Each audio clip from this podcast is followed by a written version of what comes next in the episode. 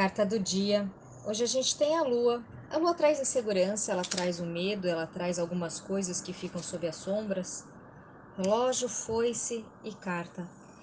Prestem atenção, peguem um tempo para você e tirem da frente o que não é necessário, tá?